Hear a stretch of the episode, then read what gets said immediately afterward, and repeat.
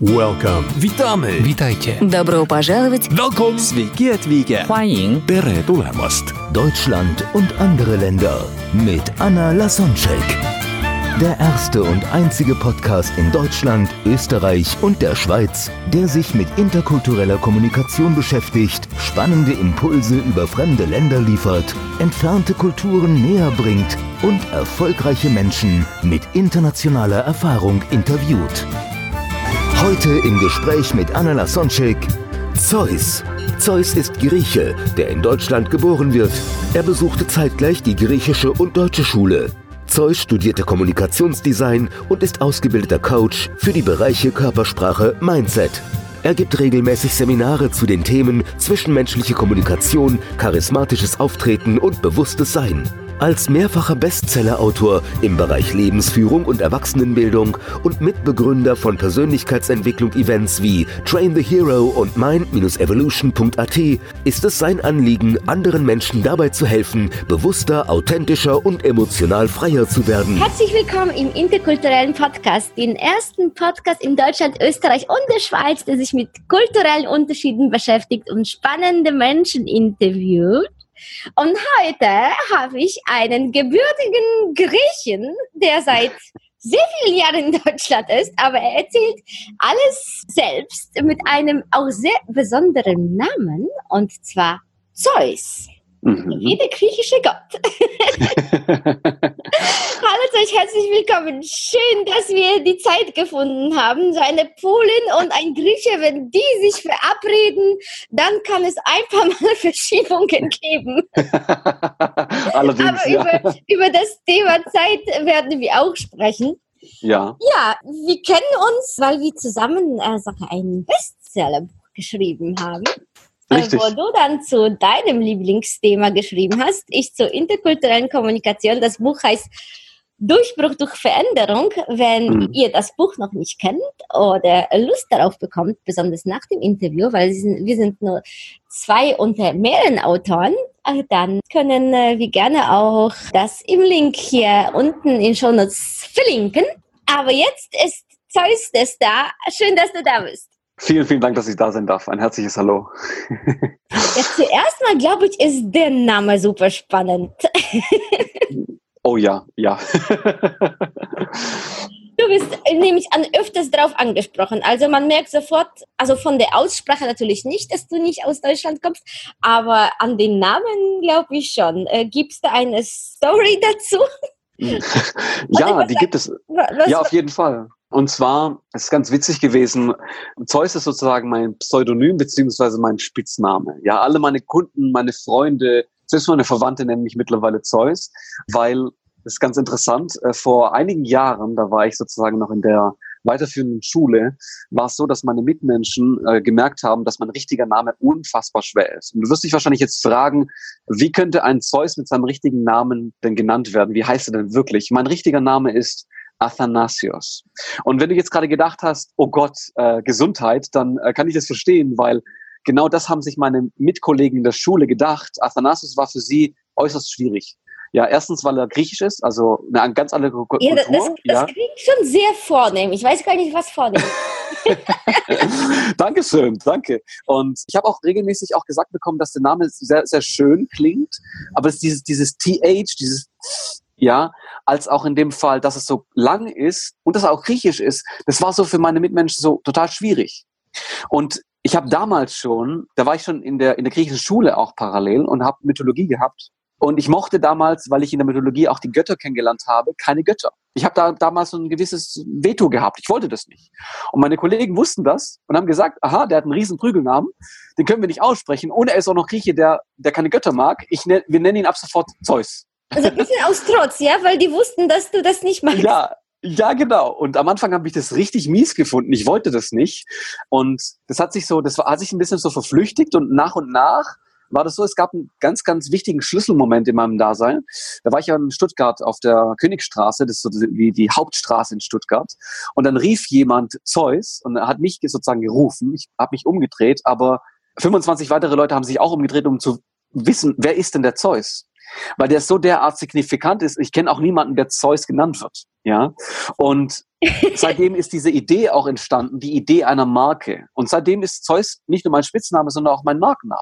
Okay, ja, und da mhm. kommt auch dein, dein Charakter oder deine Werte aus der Geschichte rüber, weil, ja. weil es dir nicht gepasst hat, zeigt es, dass, dass du dein Ego schon damals eher ja, runter bekämpft hast, weil es wäre ja. durchaus, also gäbe viele Menschen, die dann sich gerade freuen, wenn man die Gott nennt. Aber ich finde so herzlich und jemanden, der für andere da ist und, und sehr gerne dient und, und sich gerade, ja, für die anderen engagiert und dann äh, trotzdem im Hintergrund bleibt, einfach aus purem Herzen, dass es sehr gut zu dir passt. Mhm, ja, danke. aber dann, dann erzähl also deine Erinnerungen als Kind, insbesondere im Kindergarten, also so, dass die Zuhörer dich einordnen können. Wie bist du aufgewachsen? Wie hat dich auch der Name noch, bevor du Zeus genannt worden bist, geprägt? Und wie ist das bei dir gewesen als Kind mit einem bikulturellen Hintergrund? Das ist eine, eine, sehr, sehr spannende Frage. Und zwar, wie man vielleicht raushört, ich bin hier in Deutschland geboren worden. Ich bin zwar Vollblut-Grieche, weil Mutter als auch Vater aus, ähm, also griechischem Blute auch abstammen. Meine Großeltern waren alle aus Griechenland. Die einzige Person, die in Deutschland auch geboren wurde, war meine Mutter. Und es ist so, dass ich äh, durch diese, durch diese familiären Strukturen als allererstes mal Griechisch gelernt habe. Ja, weil das ganz, ganz wichtig war, die Muttersprache zu lernen. Und es war auch ein, ist auch eine schöne Sprache. Ich spreche sie bis heute immer noch sehr, sehr gerne. Im gleichen Zuge war es aber auch, als ich in den Kindergarten reingekommen bin, konnte ich noch gar kein Deutsch. Und es war unfassbar schwierig, nicht nur für meine Mitmenschen, sondern auch für mich. Aber nach und nach, aufgrund dessen, weil es ja eine Notwendigkeit war, mit anderen Menschen zu kommunizieren und ich in, als Generation hier geboren wurde, als auch meine Mutter ebenfalls sehr, sehr gut Deutsch konnte, im Verhältnis zum Beispiel zu meinem Vater, der gut Deutsch konnte, aber etwas gebrochen, war das für mich nicht schwierig, dann Deutsch zu lernen. Ja?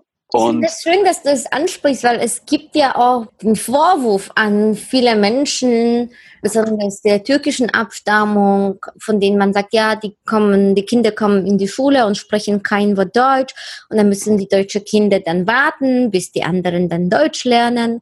Und gerade mhm. jetzt von dir die Geschichte zu hören, wie, wie es dazu kommt und wie du dich als Kind gefühlt hast, du konntest ja nichts dafür. Das ist ja nicht deine Entscheidung gewesen. Damals warst, warst du einfach noch zu klein, um, um überhaupt sich bewusst zu werden, welche Sprache du beigebracht bekommst. Also, was hast du damals gefühlt? Wie war das für dich? Wie, wie, wie kam es dazu? Es war damals so, dass ich gerade bei diversen Punkten, als ich die Sprache dann lernen durfte, klar habe ich mich wahrscheinlich auch während der Zeit, ich muss mich aber, ich kann mich aber nicht wirklich daran erinnern, äh, etwas ab, ausgestoßen gefühlt, also abgegrenzt, weil andere Kinder ja Deutsch konnten und ich ja weniger. Das habe ich nachträglich weniger gespürt. Aber ich kann ganz klar sagen, dass ich immer wenn ich etwas sagen wollte, ich kann mich noch ganz, ganz stark daran erinnern, diverse Dinge verwechselt habe. Für mich ist links und rechts damals total ja, schwierig gewesen, das zu unterscheiden, weil als ich es in Griech Griechisch gesprochen habe, war es für mich eher verständlich. Ja, Dexia heißt rechts, Aristera heißt links. Und diese zwei, die haben sich in meinem Kopf so zusammengesponnen, dass für mich links eher rechts war und rechts eher links.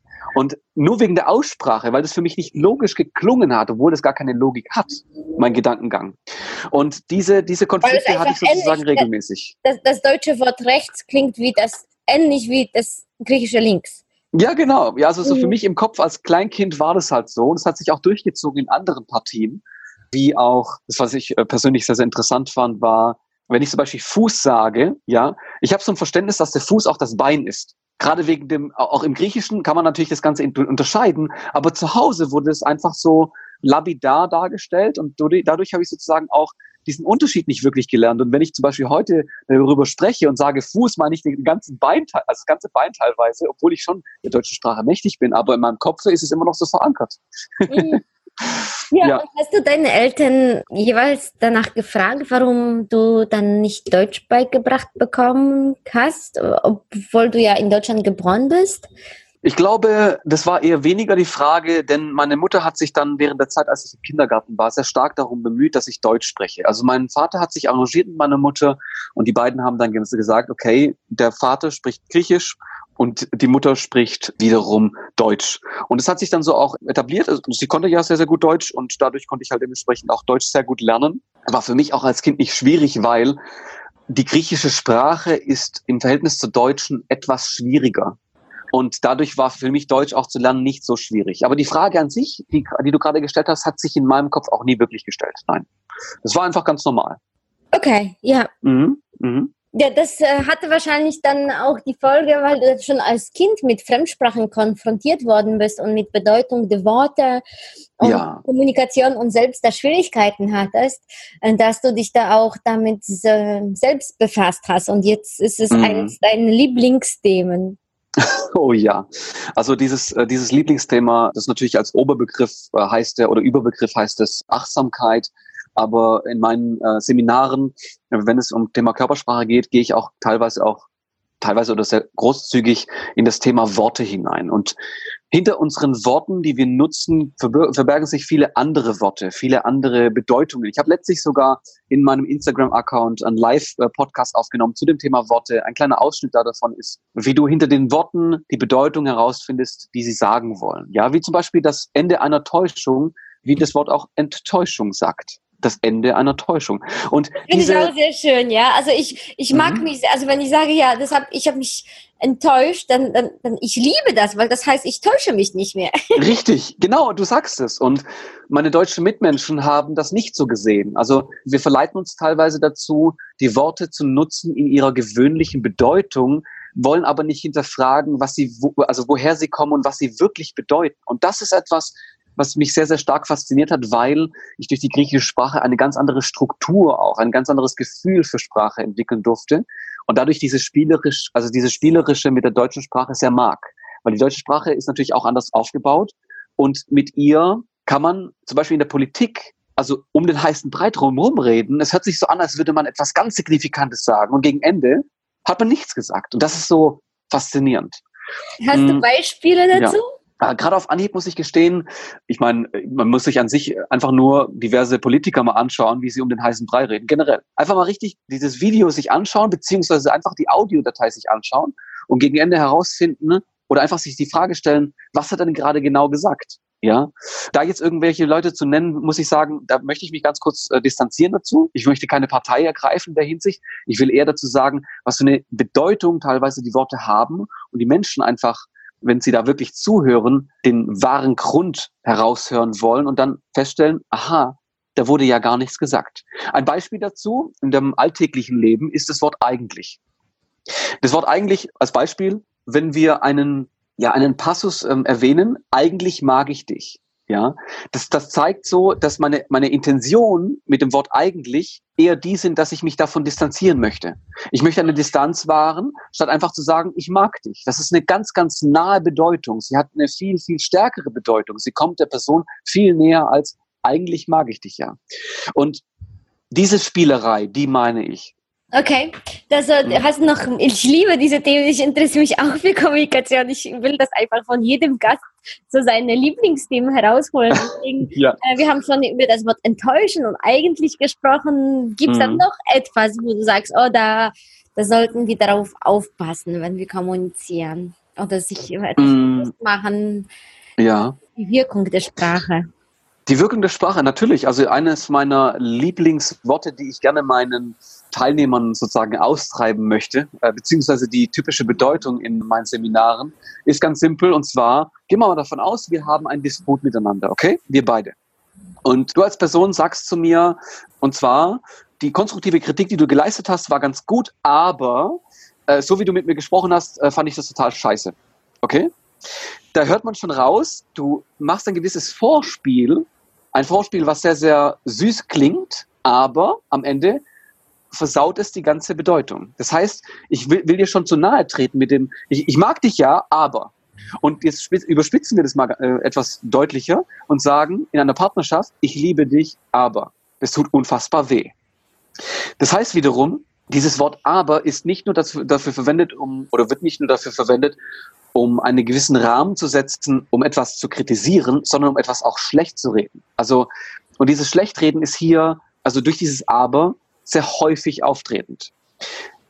Und jetzt drehen wir mal den, den Spieß um. Okay, wir haben das Boot, erneut das gleiche Beispiel, und ich sage zu dir, ganz ehrlich, äh, unser Gespräch, das war sehr, sehr hitzig vorhin und der Temperament hat mir nicht wirklich gefallen. Aber ich konnte einiges daraus lernen.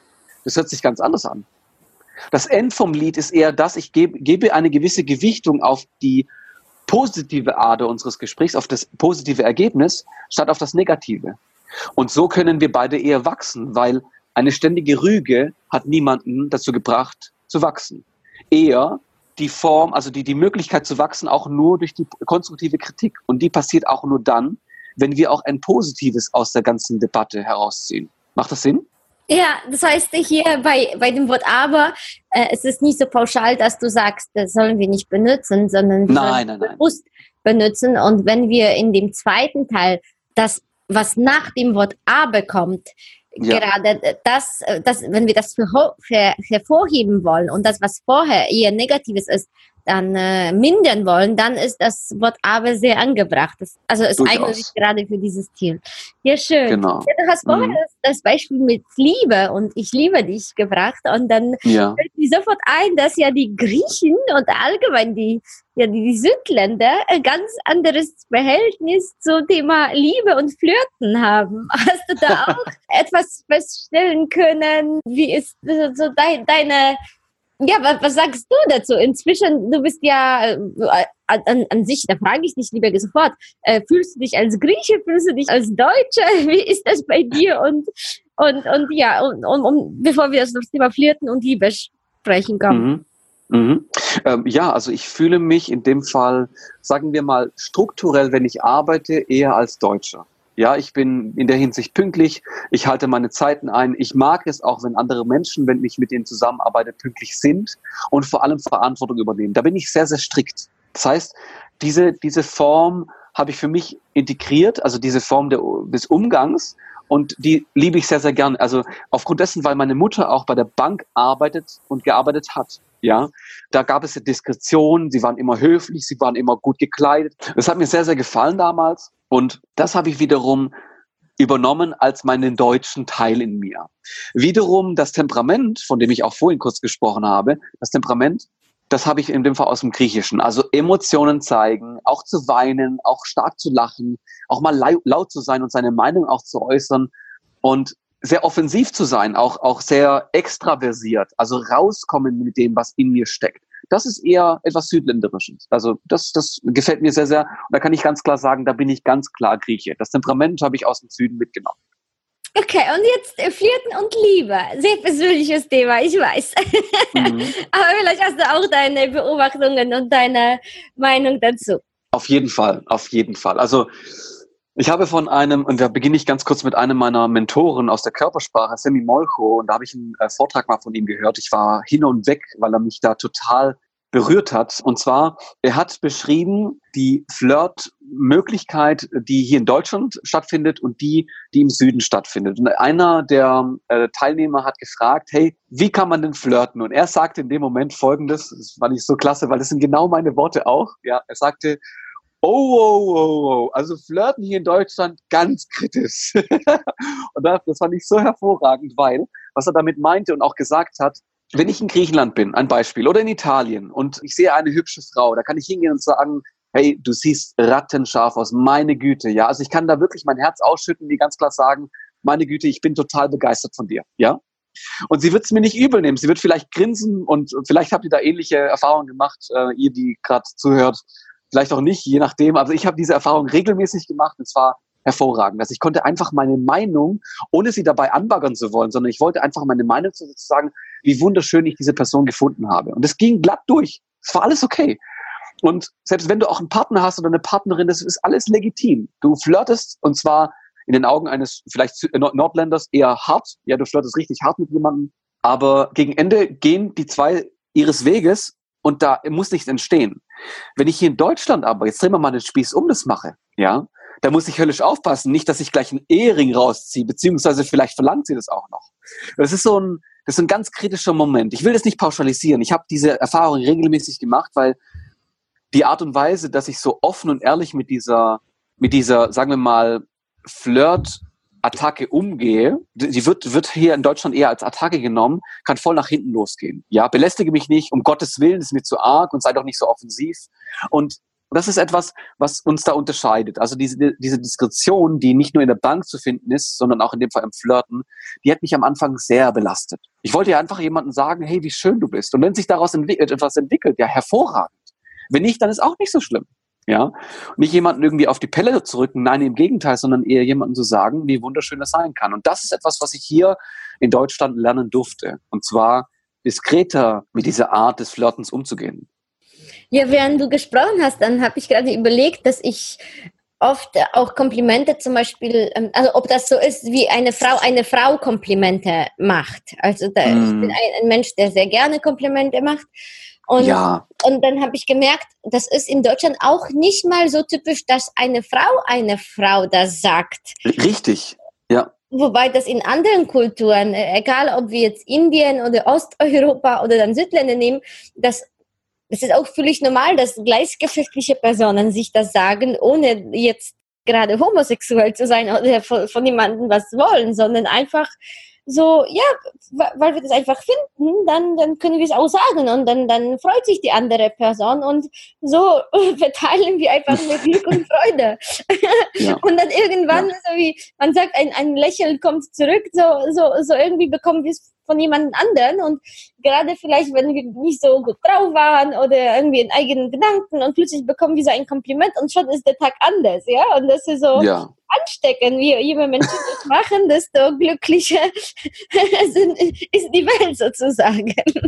Durchaus, ja. Also ich, da muss ich mich anschließen. Ich muss auch jetzt gerade gestehen, ich bin ja im Schwabenländle aufgewachsen. Da gibt es so einen Satz, der besagt, nicht, nichts geschwätzt ist gelobt genug. Ja, also derjenige, der nichts gesagt hat, das ist, das ist Lob genug. Also da brauchst du nicht mehr weiter loben. Und ein Kompliment ist ein Lob, wenn man es genau nimmt. Und das, das sieht man auch, wenn ganz Baden-Württemberg diese, diese These vertritt, ja, aus, aus der sozusagen ähm, vorherigen Generation, ist ja kein Wunder, dass die keine Komplimente annehmen wollen. Ja. Und es ja. ist so, wie traurig, weil wenn ich meinem kleinen Bruder zum Beispiel ein Kompliment mache, wie großartig bist du, der wächst auf wie ein Gott. Ja, also der wächst auf, der weiß, was er tut, der steht dahinter und äh, mein kleiner Bruder, man muss dazu sagen, ist neun Jahre alt und der wird immer größer und größer und diese Art von Komplementierung, also dieses Kompliment zu machen, nicht nur seinen weiblichen Genossen, sondern auch, wenn ich zum Beispiel jemanden sehe, den ich unfassbar mag, weil er hat tolle Schuhe an, tollen Stil, da gehe ich hin, auch wenn er ein Mann ist, ja, da gehe ich hin und sage, meine Fresse, du siehst richtig gut aus, ja. Und natürlich ist es im Rahmen dessen, ich kann natürlich nicht immer sagen, meine Fresse, ja, aber eher diese, dieses Kompliment zu machen, dass sich jemanden total mag, weil er einen Stil hat oder weil er sich sehr, sehr schön verhalten hat. Das ist etwas, was unabdingbar wichtig ist, damit die Person sich auch entwickeln kann. Morgen geht es weiter im Gespräch mit Zeus.